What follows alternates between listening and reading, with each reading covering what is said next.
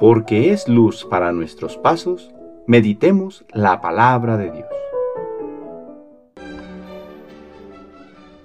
Del libro del Eclesiastés, capítulo 11, versículo 9 al capítulo 12, versículo 8. Alégrate, joven, durante tu juventud.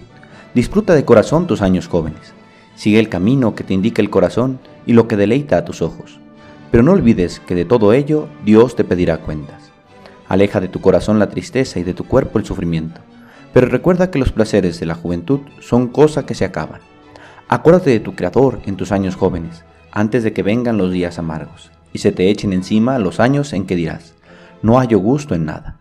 Antes de que se nuble la luz del sol, la luna y las estrellas, retornen las nubes tras la lluvia. Cuando tiemblen los guardias de la casa y se dobleguen los valientes. Cuando las que muelen sean pocas y dejen de trabajar, y las que miran por las ventanas se queden ciegas cuando las puertas de la calle se cierren y se apague el ruido del molino, cuando enmudezca el canto de las aves y cesen todas las canciones, cuando den miedo las alturas y los peligros del camino, cuando florezca el almendro y se arrastre la langosta y no dé gusto a la alcaparra, porque el hombre se va a su eterna morada y circulan por la calle los dolientes. Antes de que se rompa el cordón de plata, antes de que se quiebre la lámpara de oro, antes de que se haga añicos el cántaro junto a la fuente, antes de que caiga la polea dentro del pozo, antes de que el polvo vuelva a la tierra, a lo que era, y el espíritu vuelva a Dios, que es quien lo ha dado. Todas las cosas, absolutamente todas, dice Coelet, son vana ilusión. Palabra de Dios.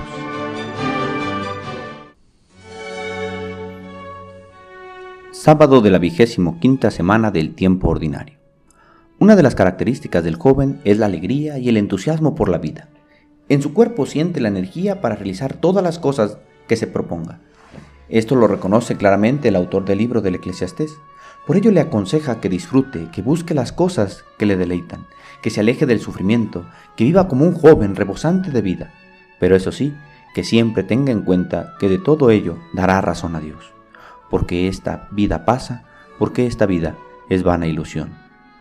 Qué alegría es descubrir dentro de la iglesia la energía y entusiasmo de los jóvenes que se entregan a Dios en el apostolado y la formación, que quieren descubrir a Dios y cuando comienzan a escucharlo quieren transformarlo todo, cuestionan lo que ven que no está bien y quieren ser más y más coherentes con su vida y las convicciones de su fe. Qué fuerza y qué entusiasmo para transformar el mundo, qué alegría y qué vigor.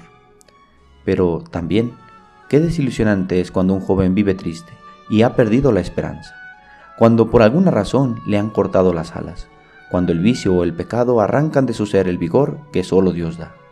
Pedimos hoy por los jóvenes, porque nadie arranque de su corazón la alegría que Dios da, y que con su vitalidad encuentren el rumbo para transformar este mundo desde el Evangelio de Cristo.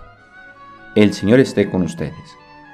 La bendición de Dios Todopoderoso, Padre, Hijo y Espíritu Santo, descienda sobre ustedes y les acompañe siempre. Que tengan buen día.